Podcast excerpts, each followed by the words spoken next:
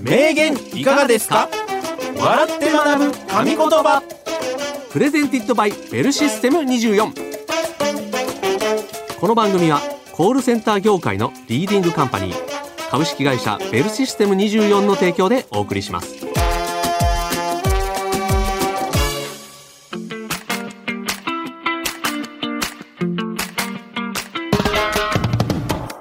歴史上の偉人現代を生きる著名人が語った数々の名言をクイズ形式で笑って学ぶ名言いかがですか？笑って学ぶ神言葉コールセンターで話題になっている様々なトピックスもご紹介していきますよ。はい。お相手はコーヒールンバの平岡幸男と。西原明宏でお送りいたします。よはい。よろしくお願いします。ろしくお願いします。さあ、始まりました。名わらでございます。はい平原さん、5月も中旬ですけれども、ねいかがですか？いやーもうね、うん。夏ですね。あ、そのぐらい暑い。暑い。でも西原さんね、う今暑いでしょ。うん。やっぱ忘れてるけど、うん夏もっと暑いんですよ。これで暑いとか言っちゃダメだね。なんかね、子供の時の感覚で、うん。5月ってもう暑いやん。暑い。子供の頃の夏ってなんかこのぐらいの感じだったけど、うん。もっと暑いんですよ。わあ。乗り切れるかな？頑張っていきましょう。ね行きましょう。はいうん。ということで、早速ですね、名言をご紹介していきたいと思いますが、うんただご紹介するのではなくて、クイズ形式で出題しますので、皆さんも西原さんと一緒に考えてみてください。はいえー今回はですね、多様性の時代に生きる私たち、今考えたい個性にまつわる名言特集でございます。はいうんえー5月21日は、国連が定めた対話と発展のための世界文化多様性デーということなんですけれども、はいはいえー最近ではですね、その人その人の個性を大切にする、うんうんうん。そういった価値観が広まりつつありますと。えーダイバーシティという言葉もね、はいはいはい。聞きますか？お台場の。いやいや違います。あ、違う。はい。よく、あの、フジテレビで、オーディションの前に、ダイバーシティの、あの、上のカフェでネタ合わせするとか、そのダイバーシティじゃないじゃない。はい。はいその個性を、うんいろんな人がいますよということなんですけれども、はい。年齢や性別、うん人種や宗教、そして趣味など、様々なバックグラウンドを持つ方々が一緒に共存していくことを目指す言葉。それがダイバーシティでございます。ん。これからの時代、そんな個性とどう向かい合っていけばいいのか、うん今回の名言を通して考えていきたいと思います。はい。え今日はこの後ゲストもお迎えしておりますのでお楽しみに。うん。ということで、一つ目の名言の主はこの方。河本博人。1963年生まれ、岡山県出身の河本さんは、1985年にバンド、ザ・ブルーハーツを結成。そして、1987年にリンダ・リンダでメジャーデビュー。唯一無二の歌い方や一度聴くだけで脳裏に焼き付くような歌詞の世界観はあっという間に多くの人を魅了しました。現在はザ・クロマニオンズのボーカルとして活躍されています。そんな河本さんが語った名言からの問題です。個性イコールだよ。さて、この〇〇の部分は何と言ったのでしょうか？西原さん、お考えください。はい。はい。ということで、ねブルーハーツですねう。んまあ、我々世代はねようくカラオケとかでもね。歌ったりしてましたよ、はい、未だに。うんねえ。ブルーハーツはでも、うん結構ドンピシャですか？僕らよりちょっと上ぐらいですかね。僕で言うとこまだ小学校低学年とかぐらいだったんで小そうですねちょうど小学生ぐらいなんで。ちょっとお兄さんが聞いてて、みたいな。うんけど中学とか高校の時に必ずカラオケで歌ってましたよね、うん。絶対通る道というかね、いろんな方からね、ね。いろんな名曲を教えてもらいましたけれどうんうん。うんうんも、河本さんですね。ねまあ、素晴らしい歌詞もありますけれども、うん今回は個性についての名言ね。うん個性イコールなんとかだよ。うんこれ名言っぽいですよ。まあけどうん。やっぱりねバンドマンうん。の感じでうん。いけば出るなと思いましたおろす。一回おろして。うん一回下ろしてうん。いきますか。うんもういきますねこれじゃあいっちゃいましょうか。はいそれでは西原さんお答えください。どうぞ。個性イコールジョッキの数だよちょっと言い方も変えてたけど、ジョッキの数？はいうん、ちょっとどういうことかな？いやあのねジョッキってほら生ビールあったり、うん。レモンサワーがあありあったり、ますね、あります、ありますよ。ハイボールもそうですね、うんうんうんジョッキで飲うんんで。いろんなお酒の種類うん。あるんだよ。うん。もうこれってん個性イコールだよねって、バンドの方たち言ってそうな気がし多分その打ち上げの最後の方でベロベロになったやつが言った。誰も覚えてない感じのやつなんじゃない？これ俺たちのメンバーだよな、みんなが。うん。このジョッキ4つぐらい並べて。なななんてなんて？これが俺たち。うるせえうるせえなあいつ。お会計？みたいな。違います藤原さん、はい。河本さんが言ってるんですから、ん。答えははい。こちらでございます、個性イコール普通だよこれでございますこの名言の前後ではこう語られております。個性って当たり前じゃん。それが普通だと思うんだ。個性イコール普通だよ。100人いたら100通りの人なんだしさ。個性的じゃないって言ったらおかしいよ。個性が特徴として突出したものと捉えるのではなくて、当たり前のこととしてみんなが共に生きられる世界。河本さんのおっしゃる普通こそが今私たちが目指している先の世界なのかもしれませんと。これはすごい考え方ですね。ね確かに、うん個性っていうと、うん個性的とか、はいね、特徴とかねう、んなんかこう才能みたい。なん感じの捉え方をすることもありますけれども、はいだからそうじゃないと。うん普通のことなんだよと。うんじゃあもう平岡さん自体が個性なんですね。おそうです。西原さんも個性。個性。うんうん。ありがとう。だから普通だよって。そうよ。そううん そうとかうん、そう、そういうことを言ってるんです。そうね。だって同じ人はいないもんね。そうよ。うん。本当に。だから、うんお前はなんかみんなと違うな、みたいな感じで言われるのも違うっていうことうんうん。ビールだっていいじゃない。ハイボールだっていいじゃない。うんうん。ノンアルコールビールでもいいじゃないって。うんそれが個性だよ。なんか酒と絡めるな 違う。酒の名言の時に言ってください。そ うそう。ね。はい、はいということで、うん個性イコール普通ということ、考え方も勉強していきましょう。はい。コールセンターで話題の最新情報をお届け。コールセンターホットトピックス。全国のコールセンタースタッフから寄せられた今話題になっている情報をベルシステム24で働く僕西原がピックアップしてご紹介するコールセンターホットトピックス本日は対話と発展のための世界文化多様性デーにちなんで個性にまつわる名言特集をお送りしていますがそんな特集にぴったりのゲストをお呼びしています。はい。株式会社ベルシステム24ホールディングスの常務執行役員 CSO 影山信介さんです。よろしくお願いしますよろしくお願いします。す。ごい、影山さん。はい。ありがとうございます。今日はお越しいただきまして。いえありがとうございまお呼す。びいただきありがとうございます。あとんでもございません。よろしくお願いいたします。常務執行役員ということで、我々は本当にですね、ね。いつもの数十倍カチコチになっておりますけれども、もう背筋がピンと伸びております。影山さんはですね、CSO、先ほどもね、西原君言ってくれましたけど、はい。CSO、これがですね、 Chief Sustainability Officer ですね。であるほか、はいはいえ、兼うん。CIO、うん。え、 Chief Information Officer。ね、これん。最高情報責任者。はい。そして CTO、うん。 Chief Technology Officer。これ最高技術責任者。うん。で、CRO、チーフリスクオフィサー。うん。最高リスク管理責任者を務めてらっしゃるということで、兼務が4つ、まあ、たまたま4つやってる人がいなかったっていう。たまたまですよね。たまたまでたまたま。すごい、でもこれめちゃくちゃ、ねこれ責任がすごいですね。これどういう、なんかこの、情報とか技術も、リスクも管理されてるということでで、社内でもすごいですよね。うんうんうんこんなに兼務ってなかなかないんじゃないですか。まあ、一番多いかもしれないでね。ですすよね。はい。聞いたことなかったうです。ん名刺がこう、ちょっとはみ出ちゃう。はみ出ちゃう。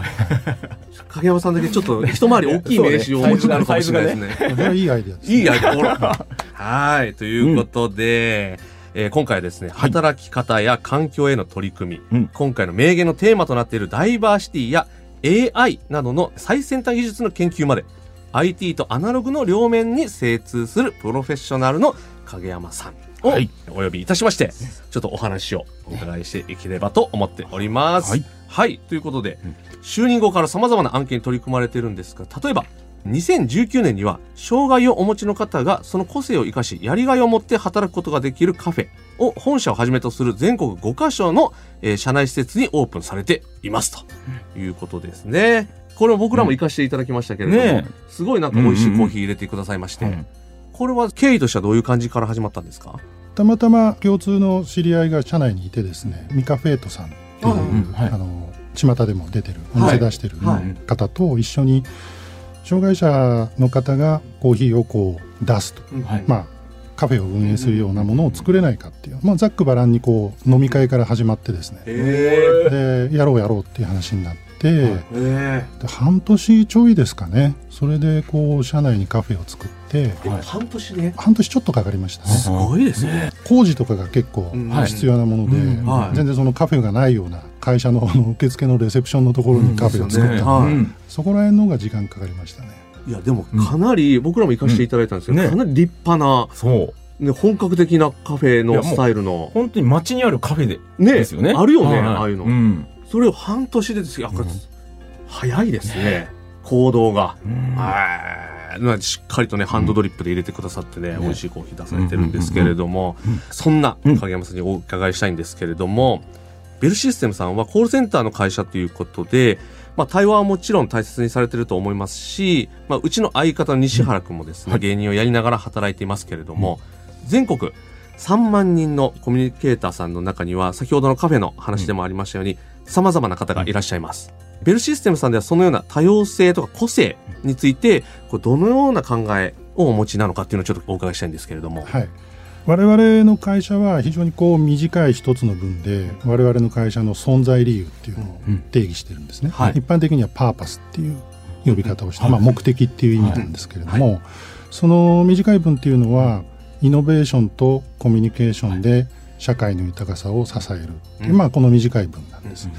でこの文には非常にこう思いが入ってましてですね、はい。まず最初のイノベーションという言葉が登場するんですけれども、これは我々こう40年昨年40周年だったんですけれども、同じことをやっぱりずっとやってても成長がなかなか、うんうんうんまあ、あの遅くなってしまうので、イノベーションという言葉で新しいアイデアで新しい価値を生み出していこうということの思いが入っている。で2つ目のコミュニケーションっていうのはこれが社員のこう個性をネットワーク化して、でかつ我々の本業であるそのお客様と電話なりメールなりチャットなりでこうはい対話をするっていう、はいそういうこう従来の我々がこう持ってきた強みっていうものも生かそうと。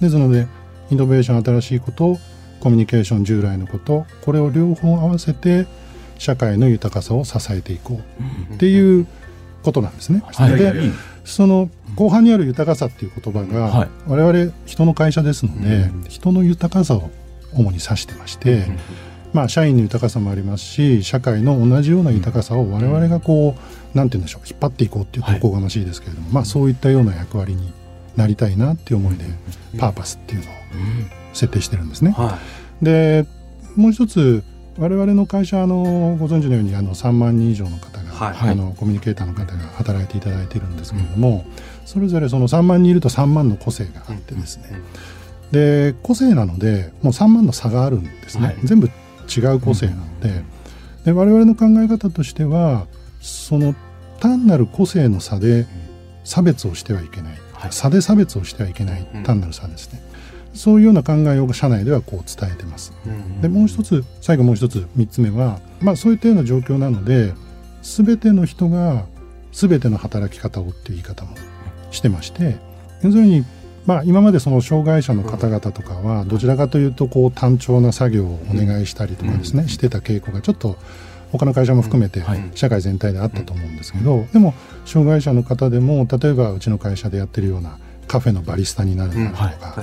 まあ、工場でものすごい美味しいチョコレートを作るであるとか、はい。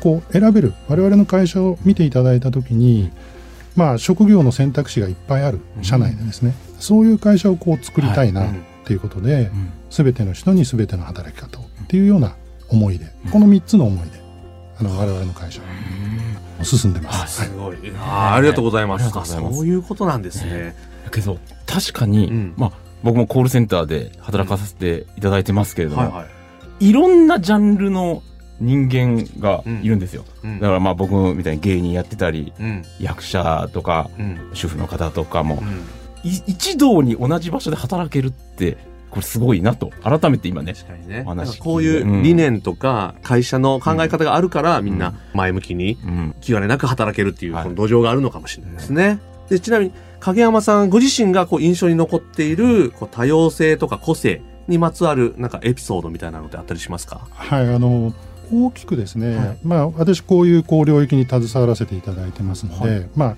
今のこう社会全体の流れみたいなものを一つ感じるんですけれども、はい。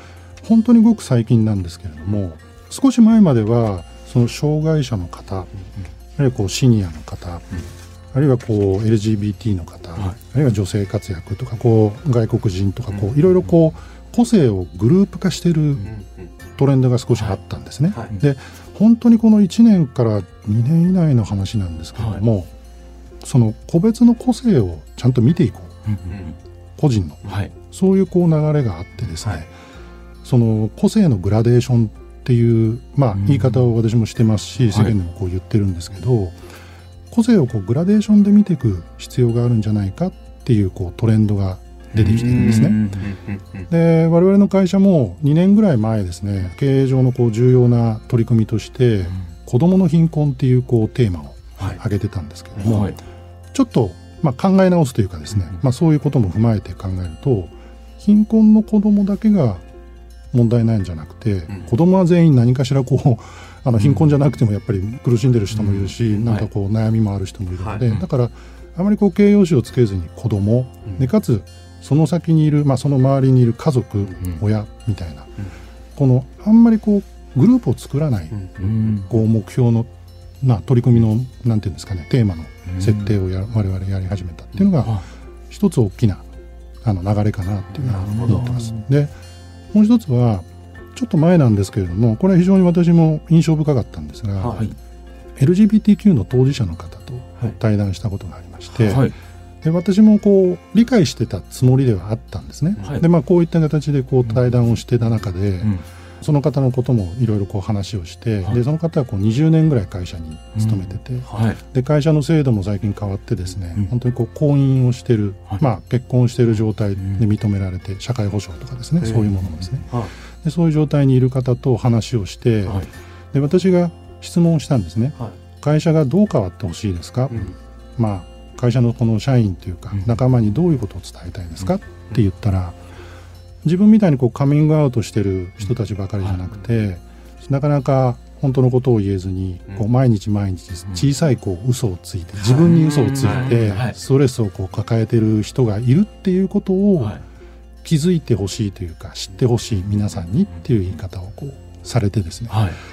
やっぱり私もこう理解しているつもりではいたんですけどまあちょっと私も浅かったなと気づかされるところが結構多かああというのがありましたね。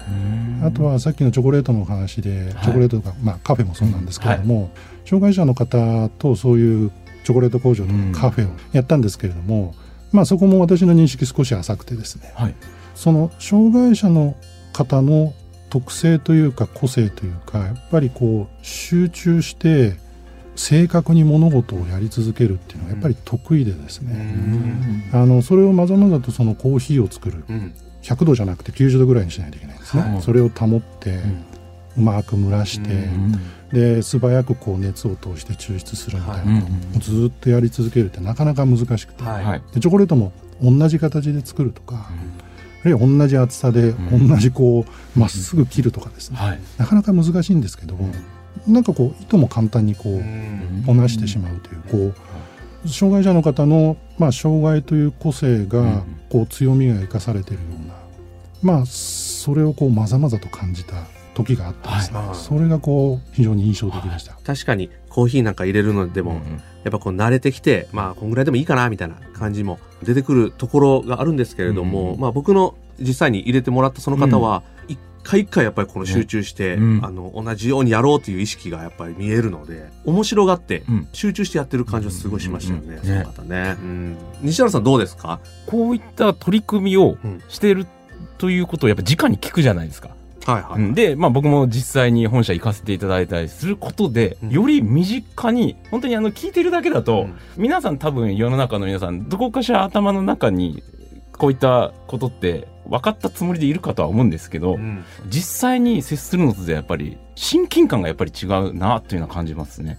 全然実感が違うなと思いました。そういうところで働かれて皆さんがどんどん増えていくことによって、うんねやっぱり世の中のね、うん感じ方みたいなのも変わっていくと思いますしね。だから日常でさ、もう一緒になってうんやってると、やっぱり何にも違和感ってなくなると思うんですよね。はい。だから、確かに。すごいなと。はいはい思いますねなるほど。うん。さて、うんということで、影山さんにはまだまだお話をお聞きしたいと思いますので、はいよろしければ次週もうんお越しいただきたいんですけれども、うんよろしいでしょうか、喜んで。あありがとうございます。ということで、次週も、ね。登場していただけるということで、うんお楽しみに。はい。本日のゲスト、株式会社ベルシステム24ホールディングスの影山慎介さんでした。ありがとうございましたありがとうご。ざいました。では、この後は名言クイズが続きますよ。お楽しみに。名言いかがですか？笑って学ぶ神言葉どうも、松竹芸能所属、コーヒールンバの平岡と、西原です。実は僕、普段は芸人ですが、20年コールセンターに勤めてるんです。え、じゃあちょっと電話出てもらえますか？もしもし。お電話ありがとうございます。めちゃめちゃ噛んでるやん。そんな西原も働いてる、服装自由、未経験者も安心。ウェブ面接 OK の働きやすいコールセンターといえば、ベルシステム24。コールセンターで働くなら、ベルシステム24、ベルビズで検索。名言いかがですか？笑って学ぶ神言葉さて、お次、二つ目の名言の主はこの方。石原慎太郎。1932年生まれの石原さんは、大学在学中に、その後、芥川賞受賞となった小説、太陽の季節で文壇デビュー。そして数々の名作を生みながら、1968年には政界に進出。1999年からは、4期にわたって東京都知事を務められました。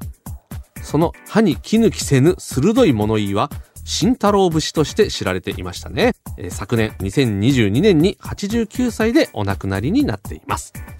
そんな石原さんが語った名言からの問題です。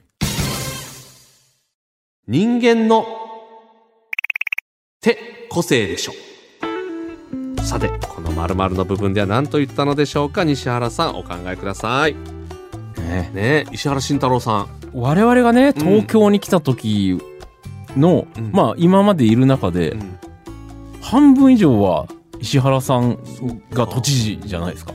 まあ、イメージ強いよね。ね。石原さんが都知事っていうイメージがね。うん。うん。強いし、うん。なんかねよくニュースとかでもね、うんなってたしね。よく見,、てましたけれどうも、ん。人間の何々って個性でしょ。なんかズバッと言ってるよ。けど慎太郎節でしょこれも。慎太郎節よこれも。だからちょっと石原さんと思って。お。うん下ろして。下ろして。いきましょうか。はい。それでは西原さんお答えください。どうぞ。人間のいびきって個性でしょ。人間のいびきって個性でしょ、全然違うけどもちょっと聞いてみようかな、人間うのん。何かなんですよねこれって、ほうだからってなった時に、うん。寝てる時ってうん。一番その人の個性が出るな、おーなるほどね、まあ私はすやすやすやみたいな感じ、すやすや系ね。うんまあ、平岡さん、うん。ヘリコプター音じゃないですか、うん、僕はグーグー系でも、うん。ガーガー系でもなくてバリバリバリ系なんバですリバリバリバリバリバリバリバリバリバリ隣で寝てた後輩が、庭にヘリコプターが降りてきたんじゃないかって勘違いしたぐらいのいびきをかくんで、それ個性ですかうん、やっぱりなんですかこういう無意識で皆さんが出せる個性、うんこれ言ってんじゃないかなとなるほど人間の個性西原さん違います違うはい、いびきはねあの個性というかね、うん。あの体調が出てるかもしれな いですねはい、正解言いますよ、はい。正解はこちら。人間の価値って個性でしょ。注釈読みますね、はい。人と違うことこそその人の価値だとおっしゃっていた石原さん。そんな個性を裏打ちするのは感性であり情念とも語られています、先ほど影山さんとのお話でもありましたが見た目やバックグラウンドでの個性もその人の価値としていい意味で武器になるはずですよね。それに例えば私たちの日々感じている物事や心に抱いている思いそういったものも価値として輝ける世の中に私たちが手を取り合って作っていくべきなのかもしれません。はあい。価値人間の価値って個性でしょ、か。うん、うん、人間の個性って価値でしょっていうこととも言えるんですかね。個性っていうのが価値として認められるべきだということ、だから平岡さんのうん。いびきはうん。そんな遠慮することないですよ、え？かこれも価値なんで。いいんですか？価値なん私の価値、ではい。どんどん寝てる時にうん、鳴らしちゃってください。いいんですか？おめえうるせえんだよって言われたことしかないですけどこれも価値ですか？価値認めてくださるんですか、うん人間の価値って個性でしょ？って起きた時に言った言ったんだらいいんです殴られるんじゃないですか？はい。はい。ちょっと体調整えていきます。はい。以上名言いかがですかでした。名言いかがですか？笑って学ぶ神言葉。